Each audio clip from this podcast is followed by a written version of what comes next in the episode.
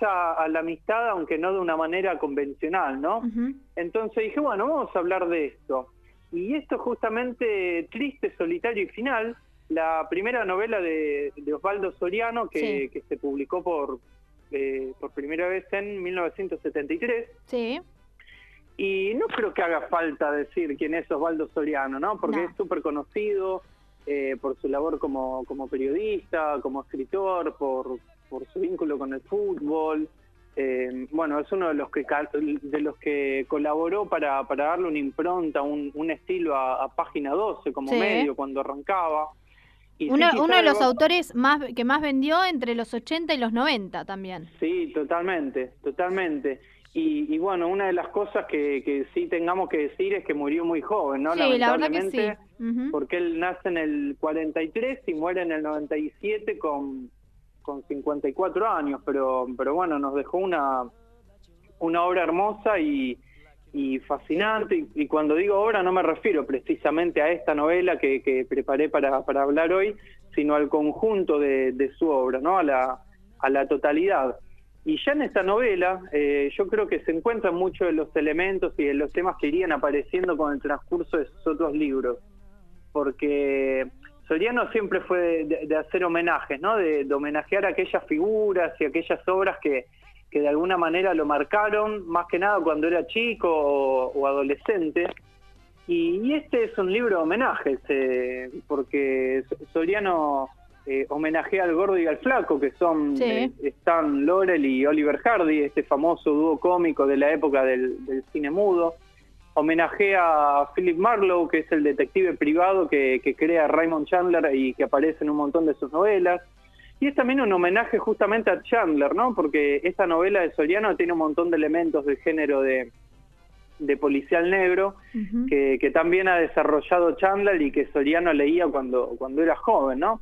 Y yendo un poco al, argumento o a la trama narrativa de, la novela, tiene una, una, línea temporal que es principal, pero antes de llegar a esta, Soriano nos prepara con un par de escenas que anteceden temporalmente a la trama y que se encuentran al principio del, del libro. Primero, la novela arranca con el momento en el que Stan Laurel y, Chaplin dejan Londres y llegan en, barco a Estados Unidos.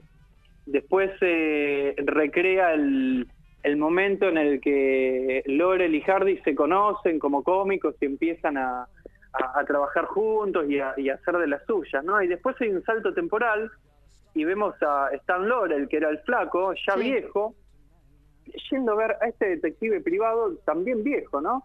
Y trata de contratarlo para que averigüe por qué dejó de tener fama y éxito en Hollywood.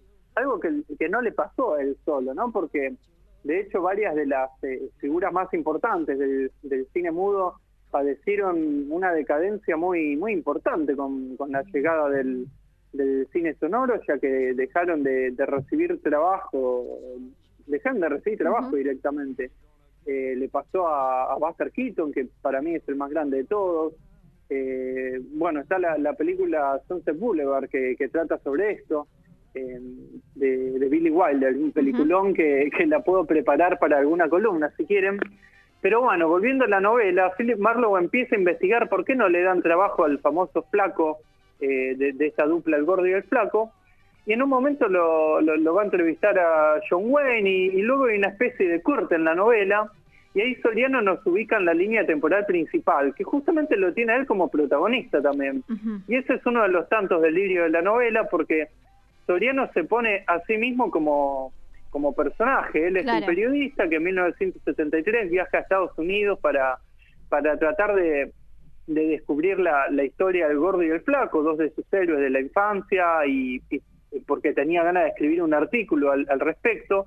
Y se encuentra con Philip Marlowe y ahí empieza una dinámica en la que tanto Soriano como Marlowe son los protagonistas de una historia que no hace más que que crecer y crecer en, acción y, delirio, porque aparece John Wayne, aparece Chaplin, eh, se cuelan en una entrega de los premios Oscar, aparecen en el escenario, eh, no sé, hay toda una serie de, de persecuciones, de, tiroteos típicas de, la novela negra como, como género, ¿no? Y, y bueno, al final hay un final que es como el, final de la mayoría de las cosas que, que escribió Soriano, ¿no? Porque parecería ser que no, que no hay finales felices. Eh, tampoco finales deprimentes eh, o, pesimistas, son más bien finales eh, un tanto amargos, ¿no? Porque mm, eh, un tanto amargos, pero que al mismo tiempo se, se asimilan como parte de una vida que, que, más que tener una, una meta en cuestión parece ser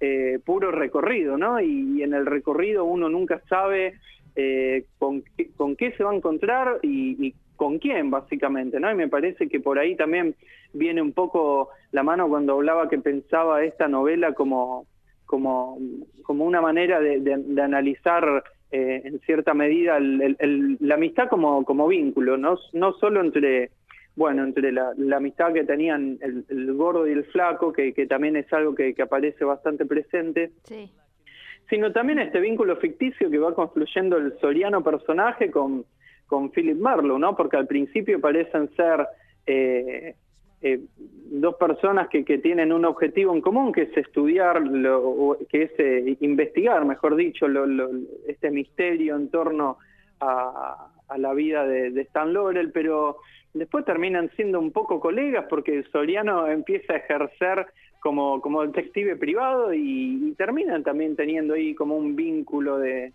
no sé si de, amistad, pero de, camaradería, o sí, un vínculo de, amistad, pero de una amistad adulta, ¿no? Con, con todo lo que eso implica.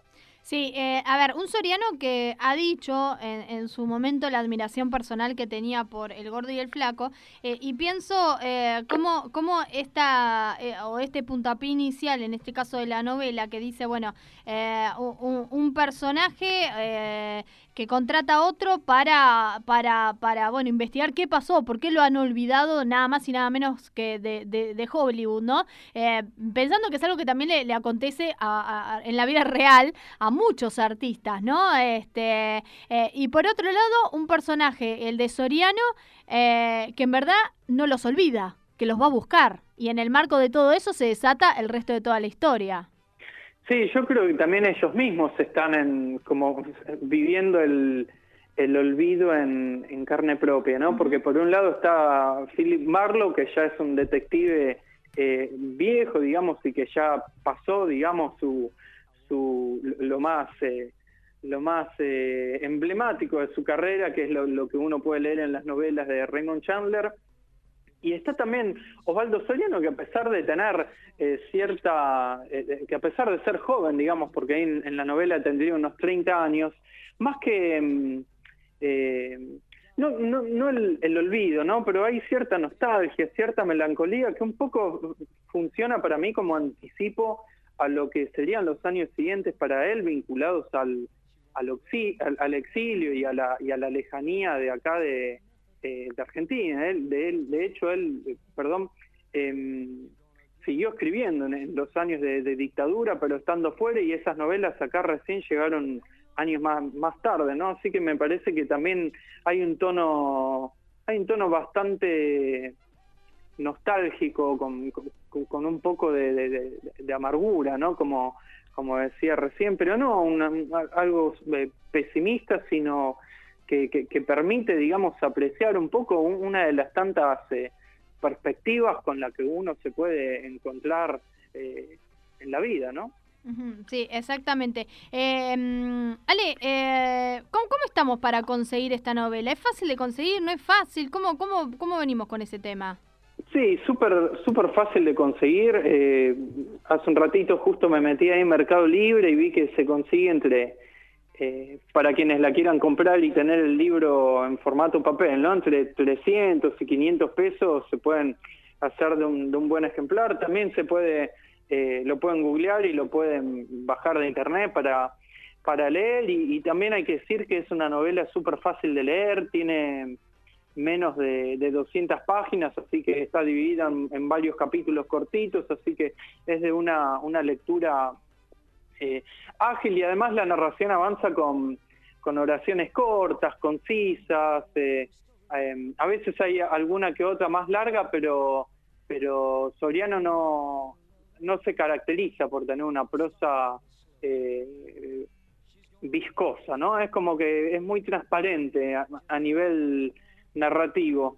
y, Y bueno, otra cosa que yo recomiendo también, porque entiendo que quizá hay gente que no, no quiera comprarse el libro o, salir o gastarse un, peso en este libro, eh, como siempre digo, que, mm, que lo, lo, lo, interesante es que esta columna sirva un poco como, como disparador para, para conocer un personaje, para conocer a esta persona, digamos. Eh, eh, para conocer una obra y quizás si no tiene este libro y justo en su biblioteca tienen otro, bueno, lean eso, mismo eh, que sirva como para, para conocerlo, ¿no? Yo siempre recomiendo también que se metan en, en, YouTube, que vean entrevistas para, para conocerlo un poco más a, eh, Osvaldo Soliano y también para entender una época, ¿no? Porque ahora hay algo que, que vos decías al, al, principio de la columna acerca de, la cantidad de libros que, que él vendía y, vendió y sigue vendiendo, porque ahora parece que está todo bien con Soriano, eh,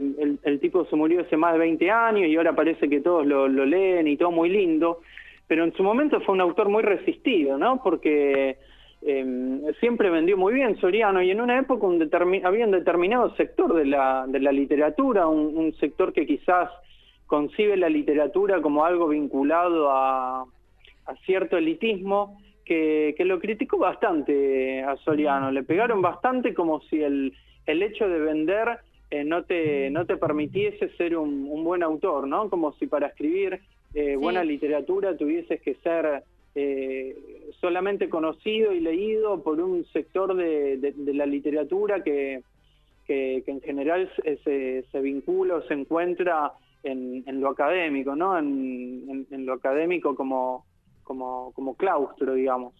te, iba, te iba a preguntar, Ale, no sé si vos incursionaste en el resto de la literatura de Soriano, eh, pero esta es su primera novela, la escribe siendo muy joven en el año 73. Después vendrán eh, eh, nuevas producciones, ¿no? sin ir más lejos, a ver, la, que le sigue es No habrá más penas ni olvido, ¿no? De, Soriano, le sigue inmediatamente a esta. ¿Le marca ahí como, como una impronta del autor esta novela que estamos hablando hoy?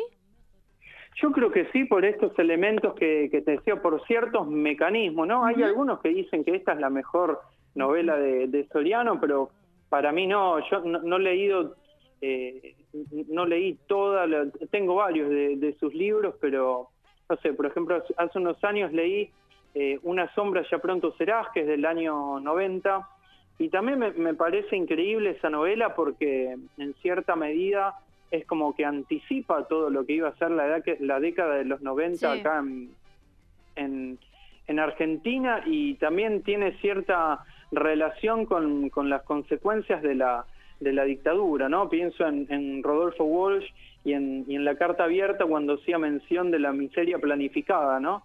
Eh, y me parece que en, este libro, en Una sombra ya pronto serás, se, puede ver, se puede ver esa Argentina, ese vínculo, digamos, esa, esa causa y efecto, digamos, que fue los años de la última. A ver si lo tenemos a Ale ahí. A ver que se nos cortó la, la, comunicación con Ale. Vamos a ver si. Hoy estamos terribles con las comunicaciones. A ver, teléfono para las toninas, por favor. Eh, ahí ahora vamos a ver si podemos retomar el contacto. Estábamos repasando eh, una de las primeras obras eh, de Soriano, Triste, Solitario y Final. Ale, ¿estás ahí? Sí, ¿me Ah, ahí está, ahí está, sí. Sí no, a mí nunca se me cortó, ¿eh? ah, bueno, bueno, mejor no. Te digo que te fuiste, de golpe te fuiste, te cortaste. Pero estabas hablando de eh, Una sombra ya pronto serás, una novela de los años eh, 90. Decías, eh, bueno, que, que, trae un poco eh, lo que fue la última dictadura cívico-militar.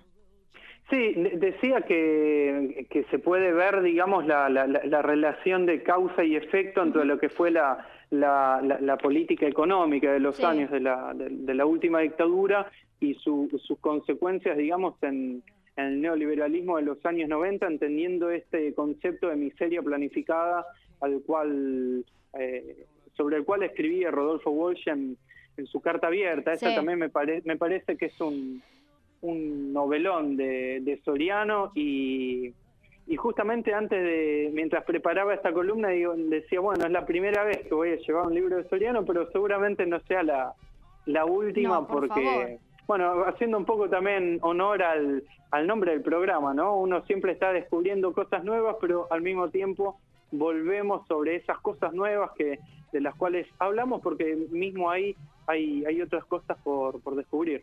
Exactamente, Ale. Bueno, tendremos entonces algún otro encuentro con eh, Osvaldo Soriano. Ale, muchísimas gracias por la participación eh, de hoy y nos encontramos el martes que viene, que va a ser mañana. Así, así, con los tiempos como corren, va a ser mañana. Sí, primero el jueves, ¿eh? eh ah, obviamente que sí. No con, con un vínculo en el cual yo esté hablando, pero voy a estar ahí escuchando y, y siguiendo atentamente la propuesta esta, que la verdad que me, me recopó, así que el jueves vamos a estar en, contacto y el martes que viene, que como decís vos, seguramente sea pasado mañana, ¿no? Si, tomamos el jueves como mañana, eh, hablando de, alguna película, o algún libro o alguna otra cosa que, que se nos ocurra y consideremos pertinente para, para esta columna. Ale, un abrazo grande. Besos para vos y para Juli. Hasta luego. Bueno, ahí charlamos con Ale Di Donato. ¿eh? En este caso, entonces, nos traía una recomendación de Osvaldo Soriano, Triste, Solitario y Final.